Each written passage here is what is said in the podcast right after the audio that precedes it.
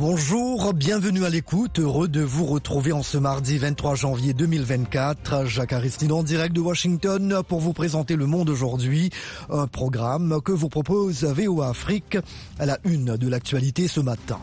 Suite de la tournée du patron de la diplomatie américaine en Afrique, Anthony Blinken déclare que les États-Unis mettent le paquet sur le continent. En Guinée, le responsable d'un syndicat de presse placé sous mandat de dépôt, son avocat évoque un cas flagrant de violation des droits de l'homme par les militaires au pouvoir dans le pays. Ici aux États-Unis, Donald Trump et son ancienne ambassadrice à l'ONU, Nikki Haley, s'affrontent ce soir lors de la primaire républicaine dans le New Hampshire. Pays hôte de la Coupe d'Afrique des Nations de football, la Côte d'Ivoire battue 4 à 0 par la Guinée équatoriale. Une deuxième défaite de rang qui risque de la priver des huitièmes de finale. C'est n'importe quoi. 4-0 dans ton propre pays. Ça veut dire quoi? On a organisé mais c'est normal. En 84, premier tour, on est éliminé. 2024, premier tour, on est éliminé. Mais ça veut dire quoi? Tous les détails à venir dans le journal de la Cannes.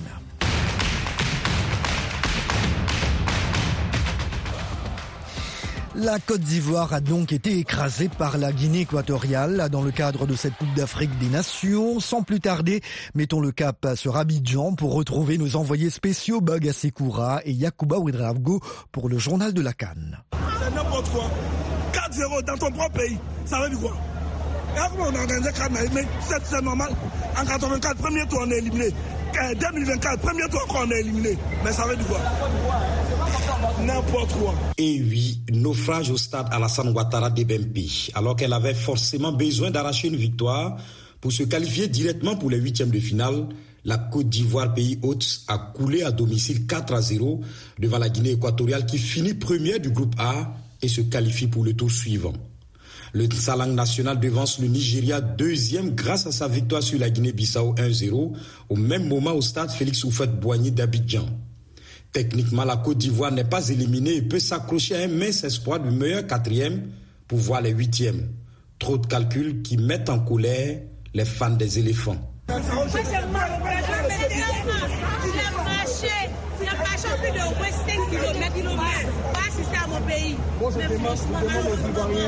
C'est la Suisse, c'est tout le monde.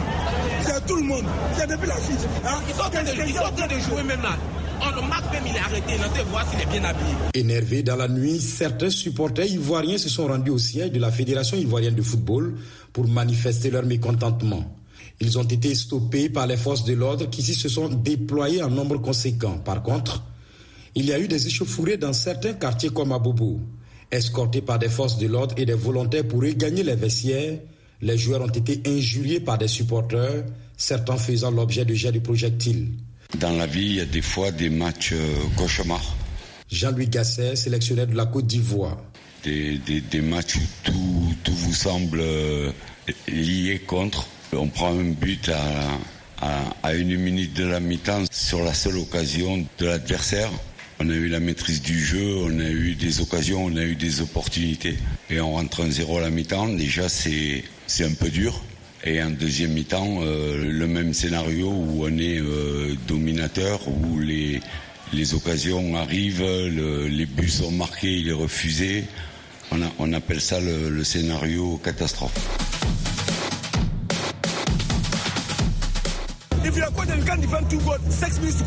Si vous êtes entraîneur du Ghana et que vous ne pouvez pas défendre deux buts marqués il y a seulement six minutes, vous ne méritez pas d'être notre entraîneur. Il devrait exiger sa lettre de démission ici avant qu'il n'arrive au Ghana.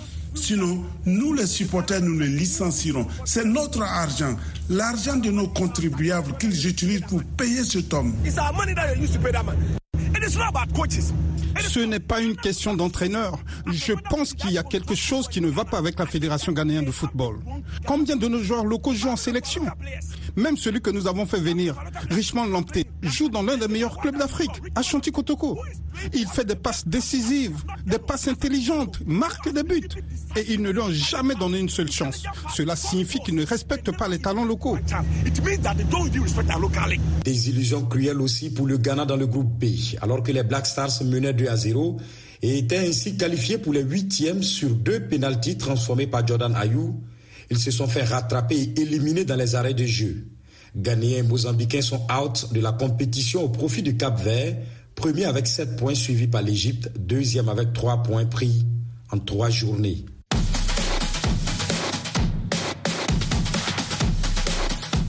Aura de nouveau qualifié pour les huitièmes de finale ce mardi. Ça va se décanter dans deux poules. Dans le groupe C, déjà qualifié pour les huitièmes, le Sénégal fait face à la Guinée dans un derby ouest africain au stade Charles Konan de Yamoussoukro à 17h temps universel. Au même moment, le Cameroun en danger affronte la Gambie au stade de la paix de Boaké. Juste après, à 20h temps universel, dénouement attendu dans la poule D. Leader, le Burkina Faso fait face à l'Angola à Yamoussoukro et l'Algérie joue son vatou devant la Mauritanie à Boaké. Donc vous n'allez pas supporter Victor Osimhen, le Nigeria, le Sénégal. Ce matin, toute la Côte d'Ivoire se réveille avec une gueule de bois. Les supporters auront-ils encore l'envie de se rendre dans les stades qui avaient déjà de la peine à remplir depuis l'ouverture de cette canne? Bagassi Koura, Yakuba Ouedraogo, Abidjan, Pouvewa Afrique.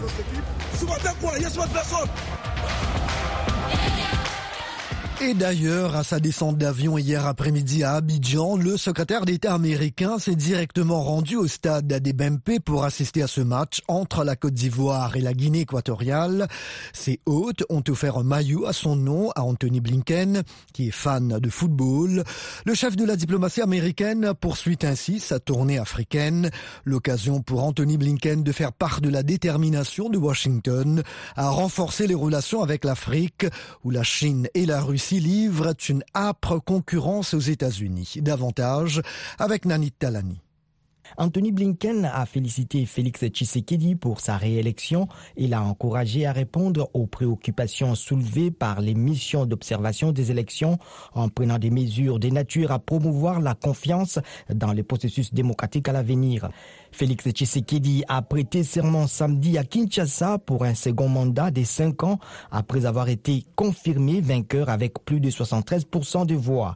L'opposition a qualifié des simulacres les élections tenues le 20 décembre dernier et les accusations de fraude, tricherie et autres braquages électoraux ont continué. Selon le porte-parole du département d'État, Matthew Miller, Blinken et Tshisekedi ont également discuté de la crise actuelle dans l'est de la RDC et de la voie à suivre pour y apporter une solution par la diplomatie. Vous l'aurez compris, euh, c'était la voix d'Eddie Isango. Il nous parlait justement du périple africain du chef de la diplomatie américaine qui a eu un entretien téléphonique avec le chef de l'État congolais hier, Anthony Blinken, qui a demandé à Félix Tshisekedi de répondre aux préoccupations soulevées par sa réélection qui est contestée par l'opposition. Nous y reviendrons dans notre prochaine édition sur cet élément avec la voix de Nanit Talani. Poursuivons ce journal pour l'instant. En Guinée, le responsable d'un syndicat de presse a été placé sous mandat de dépôt après avoir appelé la semaine dernière à manifester contre la censure de certains médias et de l'Internet. Les détails avec Rosine Mounezero. Sekou Jamal Pandessa, secrétaire général du syndicat des professionnels de la presse de Guinée, a été entendu pendant environ deux heures au tribunal de Dixine, dans la banlieue de Conakry. Le tribunal a ordonné son placement sous mandat de dépôt à la prison de Conakry pour participation à une manifestation non autorisée, a dit un responsable judiciaire. Sekou Jamal Pandessa a été arrêté vendredi par les gendarmes à sa sortie du tribunal. Il était allé y soutenir un certain nombre de ses confrères qui ont été arrêtés la veille puis ont été relâchés. Le syndicat avait appelé jeudi à manifester pour libérer les médias et réseaux sociaux avec le soutien d'organisations de la société civile. Les autorités avaient prévenu qu'elles séviraient contre ce rassemblement. En Guinée, toute manifestation est interdite depuis 2022. Ces dernières semaines, l'accès à Internet a été sévèrement restreint. Des chaînes de télévision ont été retirées des principaux bouquets de distribution et des fréquences radio ont été brouillées. La réaction de l'avocat de Sekou Jamal Pendessa n'a pas tardé. Voilà encore un cas flagrant de violation des droits de l'homme par les autorités de la transition, a dit maître Salifou Avogui. La junte qui dirige la Guinée a pris le pouvoir par la force en 2021. VOA Afrique à Washington, vous êtes à l'écoute du monde aujourd'hui. Le Parlement turc va voter sur l'adhésion de la Suède à l'OTAN. Une source parlementaire a indiqué que la ratification pourrait avoir lieu ce jeudi. Les précisions de Dilidico. Le vote aura lieu mardi selon la chaîne privée CNN turque, alors que d'autres ont évoqué cette semaine sans donner de date précise. Les législateurs pourraient en discuter et voter jeudi, a de son côté affirmé un fonctionnaire sous couvert d'anonymat. Après la ratification par la Turquie, il ne va rester que la Hongrie comme dernier obstacle au processus d'adhésion que la Suède et son voisin finlandais ont entamé en réponse à l'invasion de l'Ukraine par la Russie il y a près de deux ans. La candidature de la Suède a été approuvée fin décembre par la Commission des Affaires étrangères du Parlement turc. La Turquie, qui est le dernier membre de l'Alliance atlantique avec la Hongrie, a barré la route à la Suède, multipliant les exigences pour justifier ses réticences. La Suède a déposé sa candidature en même temps que la Finlande, admise en avril. Depuis le début du processus, le président Recep Tayyip Erdogan objecte de la mensuétude supposée de Stockholm envers certains groupes kurdes qu'il considère comme terroristes. Washington a réagi à cette nouvelle. Nous n'avons pas marché nos mots pour dire à quel point nous sommes prêts à ce que la Suède rejoigne officiellement l'Alliance, a déclaré Vedant Patel, porte-parole adjoint du département d'État américain. Nous estimons depuis longtemps que la Suède a respecté son engagement et nous attendons avec impatience que ce processus aille de l'avant, a-t-il ajouté. Ici aux États-Unis, l'ancien président Donald Trump a tenu hier soir un meeting de campagne dans l'État du New Hampshire, théâtre aujourd'hui de primaire républicaine. Son unique rival, Nikki Haley, cherche à lui barrer la route après le retrait surprise du gouverneur de Floride, Ron DeSantis. Alexandrine Rologno nous en dit plus. Donald Trump, favori des primaires républicaines, a de nouveau fait hier la navette entre les meetings de campagne et le palais de justice de Manhattan à New York pour un procès qui a finalement été reporté. Désormais seul en piste face à l'ancien président, l'ex-gouverneur de Caroline du Sud, Nikki Haley, joue son va-tout, vu comme sa meilleure chance après une troisième place dans l'Iowa, remportée par Trump le 15 janvier. Le New Hampshire ne représente que 22 délégués sur un total de 1215 qui désigneront officiellement le candidat républicain en juillet à Milwaukee. Mais par rapport à des États plus conservateurs, le New Hampshire donne une meilleure indication d'un possible succès électoral au niveau national et donne le ton pour les scrutins à venir, notamment le Super Tuesday, prévu le 5 mars, où quelques 874 délégués sont en jeu et peuvent permettre à un candidat d'avoir les trois quarts du nombre nécessaire pour remporter la nomination. Les armées américaines et britanniques ont mené durant la nuit écoulée de nouveaux bombardements au Yémen contre les rebelles Houthis qui se disent toujours déterminés à poursuivre leurs attaques en mer Rouge en soutien aux Palestiniens de Gaza. Pour leur seconde opération conjointe depuis le début de janvier, Washington et Londres indiquent avoir effectué ces frappes pour affaiblir l'arsenal que les outils utilisent pour mettre en danger le commerce mondial et les vies de marins innocents. Le Canada, l'Australie, Bahreïn et les Pays-Bas ont soutenu l'opération sans y participer directement. Réaction des outils, l'agression américano-britannique ne fera qu'accroître la détermination du peuple yéménite à assumer ses responsabilités morales et humaines humanitaire envers les opprimés de Gaza, ont-ils commenté. Des combats acharnés continuent à opposer l'armée israélienne et le Hamas palestinien à Khan Younes, dans le sud de Gaza, sur fond de tractation pour mettre la guerre sur pause, quelques semaines à défaut de solutions à plus longue échéance. D'après le site américain Axios, Israël a proposé au Hamas, via la médiation de l'Égypte et du Qatar, une trêve de deux mois dans les combats et les raids à Gaza en échange de la libération de tous les otages. Et les secouristes sont toujours mobilisés en Chine pour retrouver les dizaines de personnes encore ensevelies après un glissement de terrain dans une région montagneuse. Le drame, qui a déjà fait 11 morts selon un média d'État, s'est déroulé hier au petit matin dans le village de Liangshu, dans la province du Yunnan. Il a touché 18 foyers et provoqué l'évacuation préventive de plus de 200 personnes.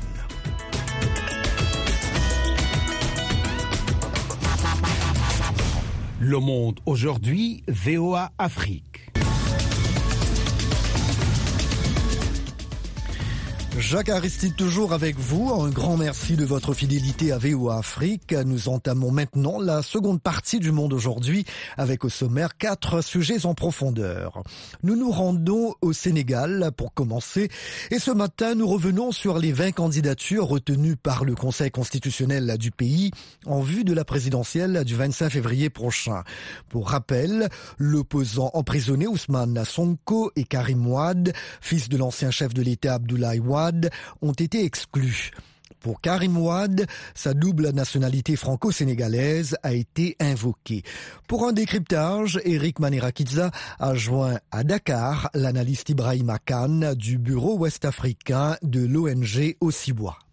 Pour euh, Sonko, presque tout le monde s'y attendait parce que depuis près de deux ans, il n'y avait que pour lui, toutes les actions avaient été menées pour euh, l'éliminer euh, de cette présidentielle. Et donc euh, tout le monde s'attendait à ce que euh, Sonko ne puisse pas passer. Et je pense que son parti lui-même était tellement sûr de sa non-candidature qu'ils ont présenté d'autres candidatures qui heureusement ont passé. Parce que parmi les 20, il y a trois qui sont plus ou moins proches euh, de Sonko dont le numéro 2 de, du parti PASTEF qui a été dissous.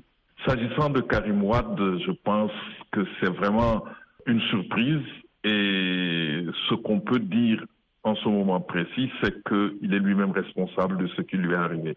Il savait qu'il avait la double nationalité, il savait qu'il ne devait se prévaloir que d'une seule pour participer à l'élection présidentielle au Sénégal.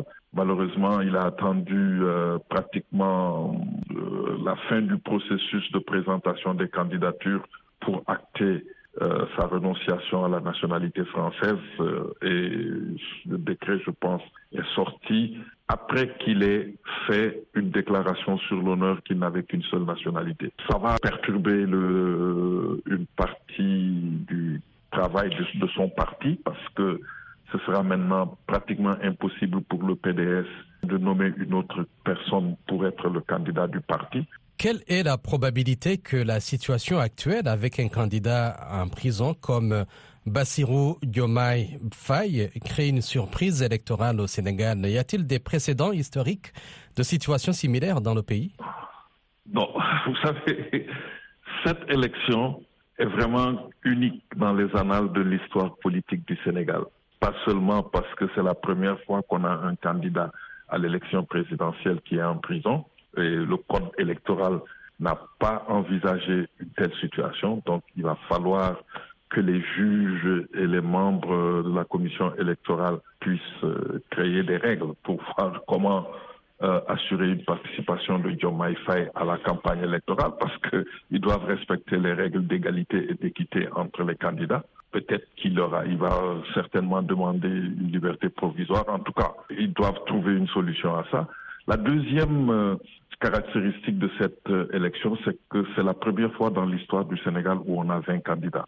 Malgré le filtre qu'on avait institué, le parrainage, qui était censé freiner l'ardeur des Sénégalais pour qu'il n'y ait pas de candidatures fantaisistes. Donc, euh, ça montre que le parrainage présente des limites. Troisième élément, c'est que parmi ces 20 candidats, il y a bon nombre qui ne connaissent même pas l'État, qui n'ont jamais géré une collectivité territoriale, une mairie ou autre, et qui ne sont même pas des fonctionnaires. On a des hommes d'affaires et des femmes d'affaires, on a des consultants internationaux et autres qui participent pour la première fois à l'élection présidentielle. On peut se retrouver dans une situation où quelqu'un qui n'a jamais dirigé une structure étatique se retrouve à la tête de l'État sénégalais. Ça, c'est également une des surprises euh, de cette élection particulière. Et je dirais en dernier lieu que c'est l'élection présidentielle au Sénégal où le président sortant euh, et le leader de l'opposition le plus populaire ne participent pas à l'élection. L'analyste Ibrahim Khan du bureau ouest-africain de l'ONG Osiwa. FM 102, c'est VOA Afrique à Dakar au Sénégal, 24 heures sur 24. Le Cameroun vient d'entamer la première campagne de vaccination systématique et à grande échelle au monde contre le paludisme, une étape historique d'après l'OMS dans la lutte contre cette maladie parmi les plus meurtrières chez les enfants africains. Le vaccin RTSS contre le paludisme, également appelé malaria, a été introduit hier. Il a fallu deux mois pour organiser le début de cette campagne durant laquelle l'injection antipaludique est proposée gratuitement selon le gouvernement gouvernement camerounais et systématiquement à tous les enfants de moins de 6 mois en même temps que les autres vaccins classiques. De Yaoundé, le reportage de notre correspondant Emmanuel Julentap. L'introduction du vaccin contre le paludisme concerne 411 aires de santé du Cameroun. Les enfants âgés de 6 mois sont ciblés pour la prise de la première dose. C'est dans les régions de l'extrême nord et de l'est que l'on dénombre le plus grand nombre de districts où le vaccin sera introduit. Malachima Naouda, ministre de la Santé publique. Sur les 42 districts qui ont été choisis, c'est sur la base, n'est-ce pas, du fardeau euh, du, paludisme. Le Cameroun fait partie des 11 pays qui ont encore un fardeau assez lourd en ce qui concerne la mortalité euh, due, n'est-ce pas, au, paludisme. Et nous perdons beaucoup de nos compatriotes, surtout des nouveau-nés qui repartent de ce, du fait de cette pathologie-là. Seulement, une sorte de méfiance perdure au sein de l'opinion dans certaines localités. C'est le cas de ces deux parents qui ont requis l'anonymat. Je ne vais pas permettre qu'on vaccine, que mon enfant développe autre chose derrière ce vaccin. Je ne serai pas prêt à m'engager maintenant, si vraiment, sauf seulement si euh, tout est clarifié, mais il y a eu trop de rumeurs qui ont couru du fait qu'il y a beaucoup de vaccins qu'on envoie en Afrique pour contaminer nos enfants. Donc, ce qui fait que ça nous rend prudents. Le Fonds des Nations Unies pour l'enfance, l'UNICEF, a formé une quarantaine de personnes du programme élargi de vaccination à la gestion de la désinformation et de la circulation des rumeurs sur le vaccin RTSS. Juliette Aini, représentante par intérim de l'UNICEF au Cameroun. C'est pour protéger les enfants les plus vulnérables. Donc euh, on vise euh, essentiellement les enfants de 6 à 24 mois dans le pays. Plus de 300 000 doses de vaccins contre le paludisme ont été réceptionnées en novembre dernier. D'après les experts, ce vaccin développé en Grande-Bretagne réduit l'anémie palustre sévère de 61% et le besoin de transfusion sanguine de 29%. Christian Denis Macleur, au commissaire de Grande-Bretagne au Cameroun. L'enjeu principal, c'est euh, avec les autres outils, comme les moustiquaires, ils vont contribuer à sauver les milliards euh, de vies. L'Organisation mondiale pour la santé, à travers son représentant, interpelle la communauté le programme élargi de vaccination espère renforcer la confiance des parents par la communication sociale pour un changement de comportement sur les rumeurs concernant le vaccin contre le paludisme. Yaoundé, Emmanuel Juntap, VOA Afrique. Vous écoutez VOA Afrique à Douala, au Cameroun, sur Radio Balafon, FM 90.2. Alors que la guerre se poursuit entre Israël et le Hamas, une combinaison d'attaques régionales et de propos controversés tenus récemment a ravivé l'environnement déjà tendu au Moyen-Orient. Véronica Balderas Iglesias de la VOA nous en dit davantage. Son reportage est relaté par Alexandrine Rologno. Les tensions au Moyen-Orient s'exacerbent après qu'une frappe à Damas a tué cinq commandants des gardiens de la révolution iranienne samedi. Le président iranien Ibrahim Raisi a blâmé Israël et promis des représailles. L'État hébreu n'a pas revendiqué la responsabilité de l'attaque et continue de se concentrer sur les cibles du Hamas à Gaza. Il réagit ainsi à une attaque lancée par le Hamas en octobre. Depuis le début de la guerre, les États-Unis, fervents défenseurs d'Israël, ont également vu leur présence militaire au Moyen-Orient attaquée des dizaines de fois. Samedi, c'est leur base aérienne d'Al-Assad en Irak qui a été visée. Le conseiller adjoint à la sécurité nationale John Feiner a commenté la question lors d'une interview dans l'émission This Week de la chaîne ABC. Il s'agissait d'une attaque très sérieuse utilisant la capacité de missiles balistiques qui constitue une véritable menace pour l'habileté des forces américaines. Et les États-Unis ont démontré dans le passé, lorsque ces attaques ont lieu en Irak et en Syrie, que nous allons répondre quand nous jugerons nécessaire pour dissuader et tenir responsables ces groupes qui continuent de nous attaquer. Alors que les autorités sanitaires de Gaza font état de plus de 25 000 morts à ce jour, les États-Unis ne relâchent pas leur pression sur Israël pour qu'il protège les civils et permette l'acheminement d'une aide humanitaire supplémentaire. Ils ont annoncé ces derniers jours qu'ils allaient autoriser la livraison de farine dans le port israélien d'Ashdod, puis dans la bande de Gaza. Ce sont des mesures modestes mais importantes, mais elles ne sont pas non plus suffisantes. Dans un contexte de pénurie alimentaire, des volontaires ont distribué du pain aux Palestiniens déplacés à Rafah.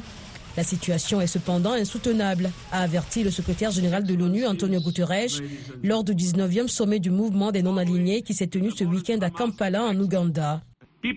Les gens meurent non seulement sous les bombes et les balles, mais aussi à cause du manque de nourriture et d'eau potable, des hôpitaux sans électricité et sans médicaments, et des voyages épuisants vers des parcelles de terre de plus en plus petites pour échapper au combat. Cela doit cesser. Mais même s'il fait face à la pression intérieure des parents des otages israéliens, il doit conclure un accord avec le Hamas. Le Premier ministre israélien Benjamin Netanyahou s'est exprimé samedi, réitérant son vœu de détruire le Hamas et soulignant la nécessité de conserver le rôle de la sécurité à Gaza après la guerre. L'État d'Israël doit exercer un contrôle sécuritaire sur l'ensemble du territoire situé à l'ouest du Jourdain. C'est une condition nécessaire. Et si elle entre en conflit avec l'idée de souveraineté palestinienne, que faire? Ces remarques remettent en question la solution à deux États que les États-Unis et d'autres partis soutiennent depuis des années en tant que solution permanente au conflit. Nous vous le disions un peu plus tôt, ici aux États-Unis, les yeux sont rivés sur le petit État du New Hampshire qui tient ses primaires ce soir. Chez les républicains, l'ex-président Donald Trump et son ancienne ambassadrice à l'ONU, Nikki Haley, croisent le fer dans cette bataille pour l'investiture de leur parti en vue du scrutin présidentiel de novembre prochain. Leur duel intervient après le retrait de Ron DeSantis, le gouverneur républicain de Floride. Caroline Pressuti de la VOA explique les enjeux du scrutin de ce mardi. Le récit est de Michel Joseph. Il s'agit de la première primaire après les caucus de l'Iowa et le président sortant Joe Biden ne figure pas sur le bulletin de vote. Une décision que certains dirigeants démocrates considèrent comme un faux départ. Mais il faudra faire avec. L'ancienne présidente du Parti démocrate du New Hampshire, Kathy Sullivan. Les gens ont dit que nous allions mettre cela de côté et que nous allions soutenir Joe Biden parce que nous savons tous que Donald Trump sera le candidat et que la chose la plus importante que nous puissions faire pour sauver la démocratie est d'arrêter Donald Trump. Ray Buckley préside le Parti démocrate du New Hampshire, mais mardi, Joe Biden n'obtiendra pas son vote. Il a déjà voté pour des présidents démocrates en exercice par le passé, mais cette fois-ci, depuis mon élection en tant que président, j'ai inscrit l'ancien président des États-Unis, Jimmy Carter, à chaque fois pour montrer que je suis totalement impartial. Nous étions en état de choc et abasourdis. Le Comité national démocrate a rétrogradé le New Hampshire de sa place historique de premier État primaire au profit de la Caroline du Sud, où la population africaine-américaine avait largement contribué à la victoire de Biden. Furieux, les responsables du parti de l'État ont tout de même programmé la primaire et les partisans de Joe Biden ont lancé une campagne d'inscription sur les listes électorales. Du côté républicain, c'est un autre type de drame. Par un vent de moins 10 degrés Celsius, voici une longue file d'attente. Des personnes vêtues de parkas tremblotent de froid et se serrent les unes contre les autres dans une file d'attente qui s'étend autour du pâté de maison.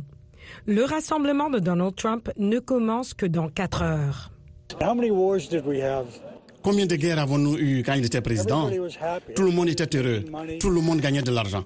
L'ancien président Donald Trump attire les foules et recueille un peu plus de 50% des suffrages des électeurs du New Hampshire. L'ancienne ambassadrice des Nations Unies, Nikki Haley, est à 35% d'après un sondage du Boston Globe. Et voilà, c'est ici que nous allons clore le Monde aujourd'hui, édition matinale du mardi 23 janvier 2024. La mise en onde a été assurée par Firmin Koyaweda. Merci chers amis fidèles de la VOA de nous avoir accueillis chez vous ce matin.